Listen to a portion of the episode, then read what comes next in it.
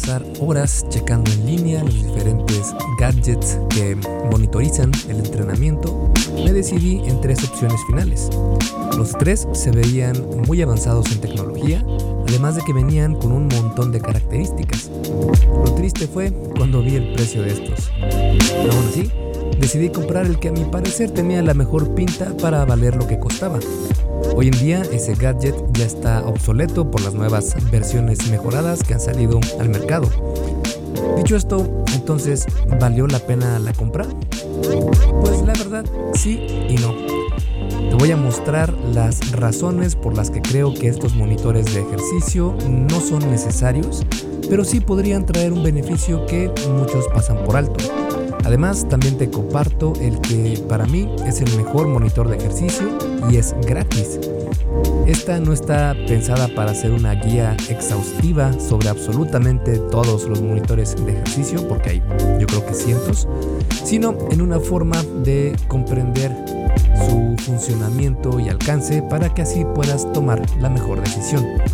Y antes de comenzar, recuerda que este y los demás episodios de podcast son traídos a ti por Fase 1 Origen, mi curso en línea para aquellas personas que van comenzando esta travesía de mejorar su físico, de mejorar su salud.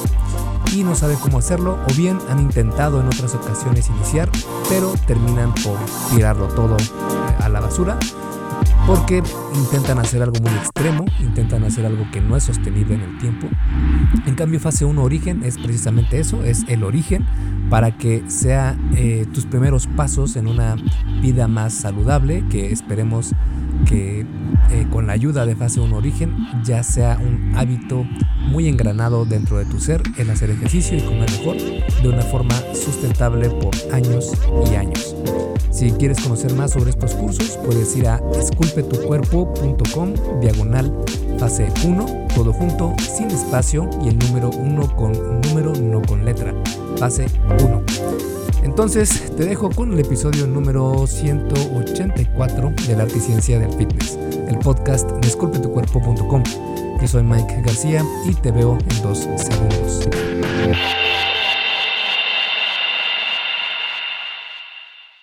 Primero que nada tenemos que definir a qué nos hacemos referencia cuando hablamos de monitores de ejercicio. Existen diferentes versiones de estos monitores de ejercicio. Los más comunes hoy en día son aquellos que usan o que se usan en la muñeca, ya sea como un reloj o como una banda. Aunque hay de otros tipos como anillos, accesorios que se colocan en el equipo de gimnasio e incluso ropa inteligente que puede identificar ciertos marcadores corporales. Esto es un reflejo claro del tiempo en el que vivimos, donde la tecnología es parte ya de nuestras actividades diarias. La mayoría de personas compran estos monitores de ejercicio para diferentes objetivos, que es lo que vamos a ver enseguida. En este aspecto podemos categorizar a estos gadgets en tres ramas que ayudan a mejorar ya sea la salud, el entrenamiento o la motivación. Ahora veremos cada uno de estos puntos. Para mejorar tu salud. El ritmo cardíaco es un indicador efectivo para determinar varios factores relacionados con la salud y la intensidad del ejercicio. De hecho, en muchos estudios se utilizan los electrocardiogramas para analizar precisamente esto aunque en la vida real es muy complicado poder utilizar un electrocardiograma por su incomodidad, acceso limitado, alto costo, etc.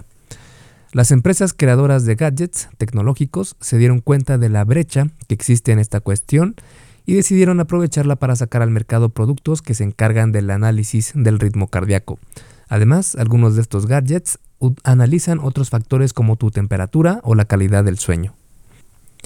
En cuanto a su uso para mejorar tu entrenamiento, la característica principal de venta de estos monitores es que te ayudan a monitorizar cómo se comporta tu cuerpo cuando entrenas.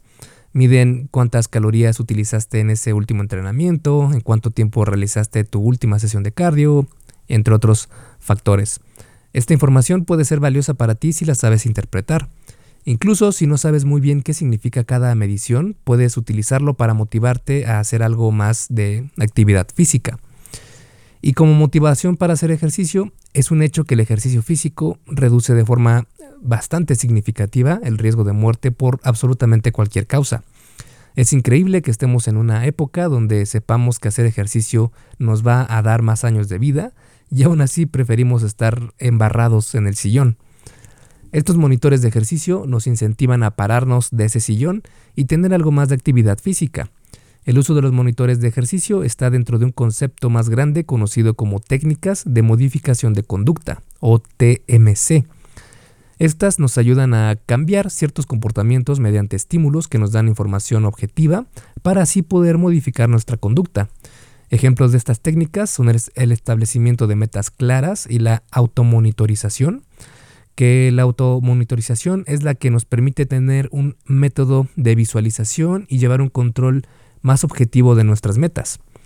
Los estudios muestran que las TMC ayudan a comer menos y a incrementar la actividad física.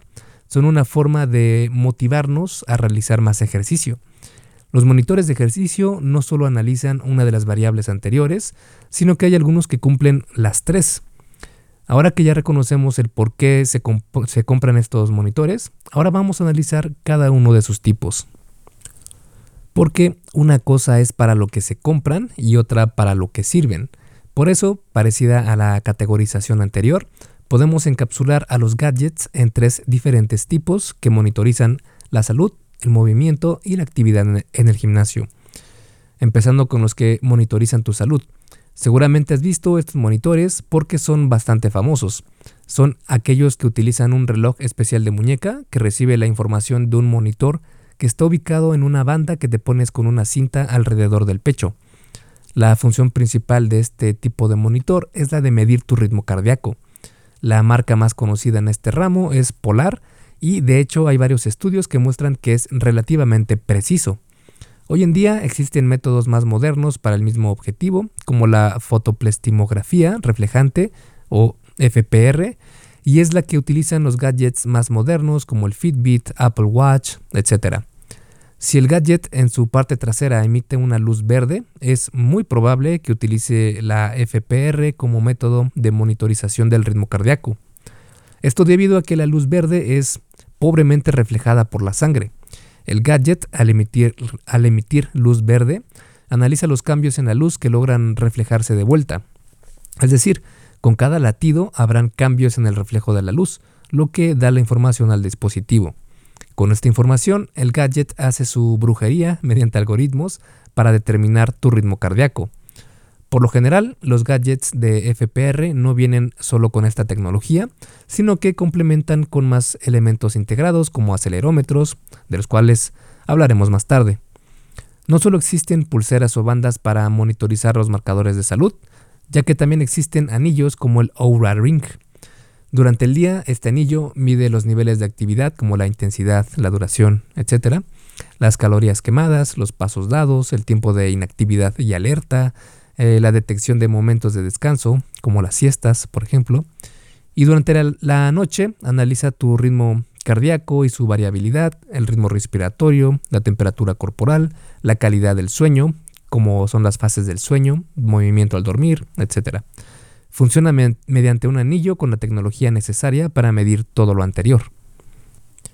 En cuanto a los que monitorizan tus movimientos, como te comentaba, la gran mayoría de gadgets, monitores de ejercicio más modernos, vienen con acelerómetros integrados. Estos son utilizados para identificar su orientación en el espacio mediante sensores de movimiento. La forma en la que funcionan es con el análisis de fuerzas de aceleración. La fuerza puede dividirse en dos categorías, las estáticas, que es la fuerza de gravedad, por ejemplo, porque no se mueve, no cambia, y las dinámicas, que son las que se refieren cuando hay movimiento y vibraciones. Y la aceleración se calcula mediante el cambio de la velocidad dividido entre el tiempo. Por ejemplo, un coche que va de 0 a 100 km por hora en 10 segundos tendrá una aceleración de 10 km por hora por segundo. Los acelerómetros, al saber su posición y orientación, son utilizados para saber si estás caminando, parado o sentado en los tacos de la esquina, por eso es que son usados para ayudar al cálculo de tus calorías utilizadas cuando te ejercitas. En cuanto a los que monitorizan la actividad en el gimnasio, uno de los factores más importantes para el estímulo del crecimiento muscular es la intensidad de las series. Es decir, cuanto más eh, cercano estés del fallo muscular en una serie, mejor será la activación de las fibras musculares. Esto no quiere decir que tengas que llegar al fallo muscular siempre, de hecho no es recomendable, pero sí es muy conveniente quedarte entre una a tres repeticiones del fallo muscular completo. Una forma bastante efectiva de determinar cuando estás acercándote a este límite es la velocidad a la que realizas el ejercicio. Comienzas con una velocidad constante, por lo general cuando estás iniciando una serie en el gimnasio, y cuando te estás acercando al fallo muscular comienzas a reducir la velocidad por el incremento de la fatiga muscular. Es decir, aunque quieras ir más rápido, tus mismos músculos no van a poder, vas a estar levantando el peso más lento. Sabiendo esto, existen aplicaciones que, calculan cuál ha sido el porcentaje de disminución en el recorrido de la barra para indicarte cuándo parar. Por ejemplo, hay aplicaciones como Bar Sensei, Tendo, Beast, Flex, Push Band, Elite Form, Chrono Jump. Algunos de estos vienen con accesorios que se colocan en la barra, o láseres, o muñequeras con monitores y demás complementos para hacer el cálculo lo más exacto posible. Si bien estos son métodos interesantes y creo que en unos años tomarán más, relevancia, por el momento todavía no están tan estudiados, además de ser por lo general demasiado caros. Vale, ya vimos el por qué y para qué se utilizan estos monitores de ejercicio, pero ¿valen la pena? Para responder a esta pregunta tenemos que analizar sus desventajas y ventajas. Rápidamente, antes de seguir con el episodio, ¿me harías un favor? Si te está gustando lo que estás escuchando en este podcast, puedes compartirlo en tus redes sociales. Basta con que tomes una captura de pantalla o te tomes una foto y compartas la publicación en Facebook, Instagram o en cualquier otra red social mencionando el podcast El Arte y Ciencia del Fitness.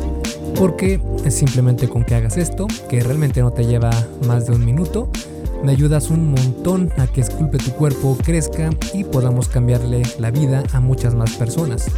Y si haces esto, no olvides etiquetarme en la publicación para que pueda agradecerte personalmente. En Facebook estoy como blog Esculpe tu cuerpo y en Instagram como Esculpe tu cuerpo. Vale, sigamos entonces donde nos quedamos en el episodio. Comenzando con las desventajas, los principales problemas con estos dispositivos es la precisión y su precio. En cuanto a la precisión, el problema eh, es su problema más significativo en cuanto a estos monitores de ejercicio, ya que existen estudios que demuestran una gran variabilidad en la precisión de estos gadgets. Por ejemplo, un metaanálisis, que es un estudio de estudios que se cuenta como el nivel más alto de jerarquía o uno de los niveles más altos de jerarquía en cuanto a evidencia científica se refiere, incluyó a 60 investigaciones para encontrar cuál era la precisión de los monitores de ejercicio. Dentro de estos monitores utilizados estuvieron muchos de esos que vemos en los comerciales, como el Apple Watch, uno que se llama Body Media Core Armband, el eh, Fitbit, que es muy famoso, el Garmin Vivo Fit, el Jawbone Up y Up 24, que también son bastante famosos, el Nike Fuel Band, el SenseWear Armband y entre otros. Los resultados mostraron que el monitor de actividad física más preciso fue el SenseWear Mini y tenía tasas de error desde el menos 21.27%, es decir, subestimaron la actividad física, hasta un más 14.76%, es decir, sobreestimaron la actividad física. Esto significa que, por ejemplo, si tu gasto calórico diario es de 2.000 calorías, este monitor de actividad podría mostrarte un rango de 1704.80 a 2425 calorías de gasto calórico. Esta es una variación de 720.20 calorías, lo cual es crucial si quieres ganar o perder peso. Además, los resultados entre los diferentes monitores tuvieron mucha variación, lo que nos da otra señal de su poca precisión.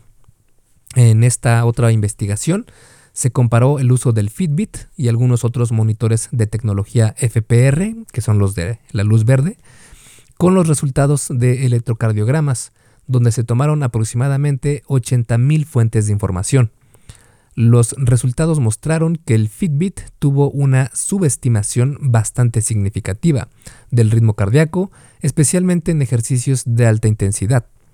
Por ejemplo, los rangos de error del Fitbit, al ser comparados con el electrocardiograma, estuvieron entre más 29 pulsaciones por minuto a menos 54 pulsaciones por minuto. Es decir, los datos que muestra este gadget y la mayoría del mismo tipo de tecnología no son precisos. En situaciones donde no hubo ejercicio intenso, el gadget tuvo un desempeño algo más preciso, pero aún con cierta variabilidad. Aunque si comparamos estos monitores es precisamente porque los vamos a utilizar al entrenar. Y también se encontró que su precisión fue bastante pobre en los siguientes ejercicios específicos. Bicicleta, elevaciones de brazos, desplantes y planchas. Es probable que esto se deba a que puede haber algún tipo de interferencia creada por la piel, obstaculizando la recepción correcta del reflejo de la luz verde. Además de que en algunos estudios se ha encontrado que la precisión de los dispositivos de muñeca aumenta cuando se utiliza en otros lugares del cuerpo lo cual indica que cuando se utiliza en la muñeca puede haber movimientos que obstaculicen de alguna manera la obtención de los datos para analizar el, ritmo cardíaco de forma correcta.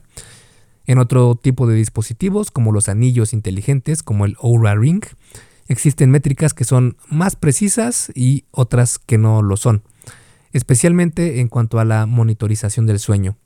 Por ejemplo, en un estudio se encontró que el anillo Oura tuvo diferencias en la medición del tiempo total del sueño de hasta 47.3 minutos. Aún así, lo importante no es saber con precisión lo que pasa con, tu cuerpo, sino hasta dónde se dirige la tendencia que provoca fluctuación en las mediciones. Es parecido a lo que pasa con las básculas y el peso corporal. El peso en un día no es tan relevante porque fluctúa muchísimo, pero sí la tendencia que éste lleva con el paso del tiempo. Es decir, es normal que un día peses 80 kilos, otro 83 y otro 79. Esto no te dice nada preciso, pero si tomas en cuenta más días, puede que te des cuenta que cada semana estás bajando o subiendo de peso, indicándote la tendencia que tienes hacia subir de peso o hacia, perder peso. Y en cuanto al precio, esta es otra de las desventajas más marcadas, porque cuanta más tecnología, mayor el precio. Estamos en ese punto donde la tecnología avanzada es accesible para comprarla, pero a precios muy altos. Con el tiempo esto se irá reduciendo y en un futuro creo que será normal ver a todas las personas con estos monitores de salud y ejercicio y con tecnología mucho más avanzada y efectiva. Parecido a lo que pasa hoy con los celulares, que hasta hace unos años solo algunos podían darse el lujo de comprarlos y hoy hasta hay desechables. Pero bueno, después de darnos cuenta que tal vez esta no sea una muy buena inversión por su alto precio y su baja precisión, quiero platicarte de una ventaja muy considerable que sí tienen estos monitores. Y esa ventaja es que pueden incentivarte a tener mayor actividad física. Como seres humanos tendemos a ser bastante reactivos en lugar de proactivos. Es decir, que debemos tener un incentivo fuerte, muchas veces un incentivo negativo, para hacer algo, en lugar de actuar antes para prevenir cualquier problema. Los monitores de ejercicio pueden tomar el rol de incentivo para hacernos tener más actividad física. Uno de los estudios más robustos y relevantes sobre este tema fue el realizado por la Universidad de Sydney. La finalidad del estudio fue para demostrar si eran efectivos o no el uso de apps de celular o monitores de ejercicio para promover la actividad física en adultos saludables. Los investigadores analizaron estudios publicados desde enero de, 2007 hasta enero del 2020. Esto es importante porque en 2008 fue cuando las tiendas de apps abrieron sus puertas o puertas digitales, pero los resultados mostraron que hubo un efecto positivo en la actividad física con las intervenciones donde se utilizaron apps de smartphones o monitores de actividad física. Por ejemplo, los participantes lograron en promedio incrementar a 1850 pasos por día. El problema con este estudio fue que no solo incluyeron el uso de aplicaciones o monitores de ejercicio, sino también protocolos de técnicas modificadoras de conducta, las TMC. Y esto lo hicieron como envío de emails, llamadas por teléfono, mensajes de texto, casi casi como tener un coach. Si aislamos de la investigación los estudios donde incluyeron grupos que utilizaron monitores de ejercicio o apps de smartphone en comparación con grupos que no los utilizaron, encontramos solo a 5 de los cuales el efecto positivo en la modificación de la conducta fue mucho menor. Siguió siendo positivo, pero de un efecto bastante más bajo. Un resultado parecido se encontró en un estudio de 2009, donde los participantes que usaron un podómetro aumentaron su número de pasos al día a 2000, al igual que en este otro estudio, donde se encontró también un efecto positivo leve de utilizar un monitor de ejercicio, y también un metaanálisis y reseña sistemática, donde se concluyó que la utilización de monitores de actividad física aumentaron los pasos diarios y la actividad física moderada e intensa. Claro que esto va de la mano con tomar la decisión y compromiso de hacer ejercicio, lo cual es mucho más importante que saber cuál monitor de ejercicio comprar. Si no estás convencido de los beneficios que el ejercicio va a traer a tu vida, no habrá gadget alguno que te haga tener más actividad física. Por ejemplo, se ha encontrado que hasta un tercio de los participantes abandonan su monitor de ejercicio en los primeros seis meses. En este aspecto, los monitores de ejercicio son una especie de señal para recordarte que tienes un objetivo que debes cumplir, que tu yo del pasado se reafirmó que sí iba a cumplir. Pienso que es una manera de hacerlo más real, sentir más palpable el avance, o incluso el simple hecho de tener un objetivo que alcanzar sea lo que provoca esta mejora vista en los estudios. Ahora, ¿qué pasa si te digo que existe un monitor de ejercicio mucho más efectivo que cualquiera de los anteriores y que además es gratis. Sí, así es, es verdad. Una vez analizado todo lo anterior, quiero recomendarte el que para mí es el mejor monitor de ejercicio al día de hoy. Y ese monitor es tú. Así es, no necesitas endeudarte para tener el gadget de última tecnología. Menciono esto porque existen tres técnicas que pueden darte un análisis mucho más objetivo de tu progreso sin gastar un solo peso. Estas técnicas son la sobrecarga progresiva, las repeticiones en reserva y el balance energético. La sobrecarga progresiva significa aumentar el volumen de entrenamiento de alguna forma en el gimnasio o en tu programa de eh, ejercicios, pero especialmente haciéndolo aumentando las cargas que levantas en tu rutina de ejercicios. Se ha demostrado que este es el efecto más poderoso en cuanto a la estimulación para la ganancia de músculo. Este es un, entre comillas, monitor muy efectivo de tu progreso porque llevas un control semanal del peso que cargaste en cada sesión, o bien de la distancia corrida si es que corres, o de los kilómetros caminados si es que caminas, etc. La idea aquí es que cada semana intentes mejorar la métrica de la semana anterior. Así sabrás de forma objetiva si estás progresando o no. De hecho, tengo un artículo sobre este tema y si quieres leerlo puedes ir a esculpetucuerpo.com diagonal sobrecarga guion progresiva y ahí te explico todo sobre esta gran herramienta. La segunda técnica son las repeticiones en reserva. Estas se refieren a dejarte unas cuantas repeticiones, entre comillas, en el tanque. Es decir, que cuando estés haciendo repeticiones en el gimnasio o en tu programa de ejercicio, te enfoques no en llegar al fallo muscular, sino cerca de él, entre una a tres repeticiones de alcanzar el fallo muscular completo. De esta forma podrás saber qué tan intenso está siendo el ejercicio que estás realizando. Por ejemplo, si la rutina dicta tres series de 6 a 8 repeticiones y logras hacer 7 eh, repeticiones, quedándote a una a tres repeticiones del fallo completo, entonces la intensidad, es decir, el peso de la barra o las mancuernas, es la adecuada, porque estás dentro de ese rango de repeticiones y quedándote a una a tres repeticiones del fallo. Pero si, por ejemplo, solo logras hacer, digamos, 5 repeticiones, entonces la intensidad es demasiada y lo mejor sería disminuir el peso para así estar dentro del rango de las 6 a 8 repeticiones por serie. Y al revés, si con el peso que cargas haces las 8 repeticiones pero sientes que podías haber hecho 5 más, entonces es hora de subir las cargas para aumentar la intensidad. Cuanto más experiencia ganes entrenando, más fácil, más fácil podrás reconocer este punto donde te queda entre 1 a 3 repeticiones antes del fallo completo y esto es lo que se ha encontrado en estudios que cuanto más experiencia tengas entrenando, más eh, hábil te vuelves en reconocer este punto. También si quieres conocer más sobre este tema, puedes checar mi artículo sobre el fallo muscular en esculpetucuerpo.com. Y la tercera técnica es conocer el balance energético. Créeme, intentar perder peso solo mediante el ejercicio es complicarte demasiado la vida.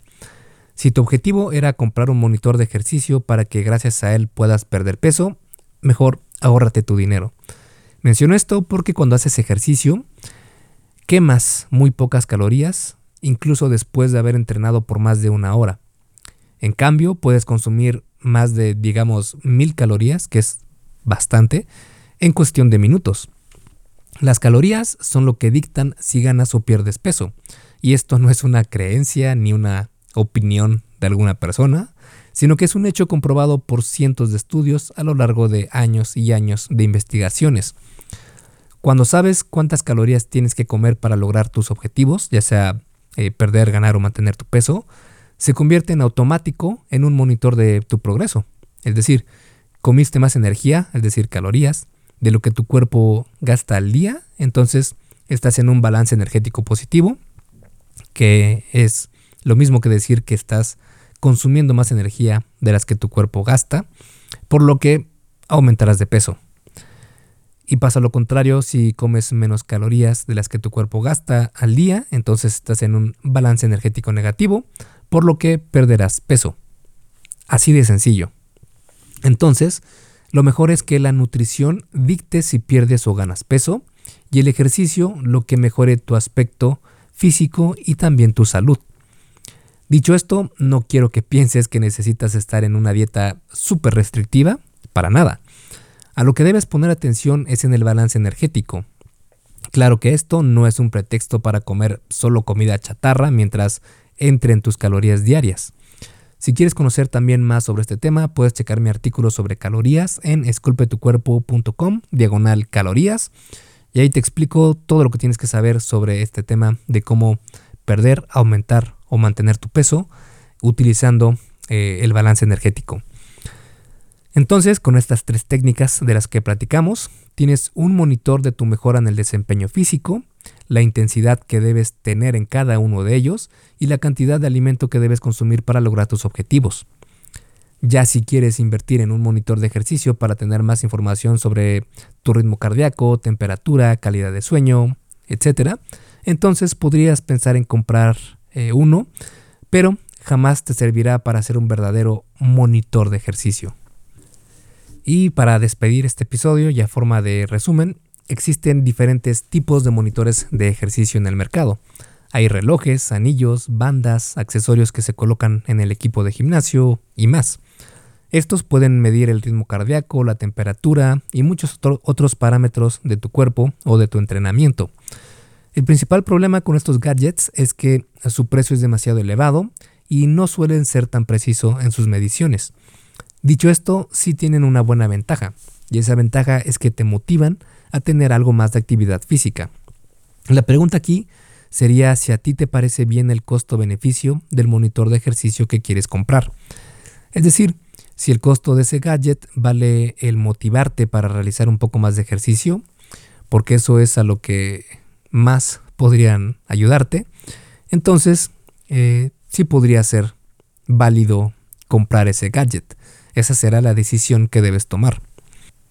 A mi parecer, es mejor invertir ese dinero en conocimientos sobre salud y fitness, porque este sí te va a dar los mejores beneficios sin importar que haya a tu alrededor.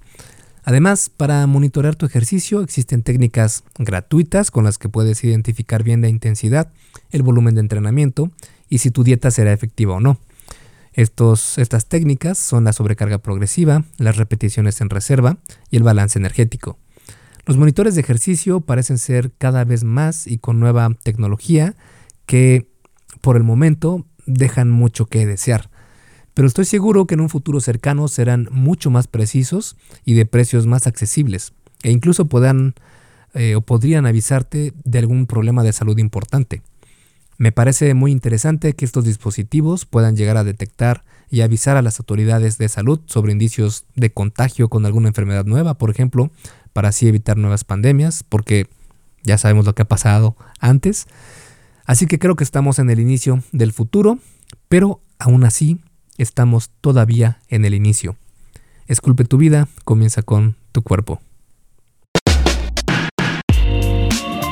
Y hasta aquí el episodio del podcast de hoy. ¿Te gustó?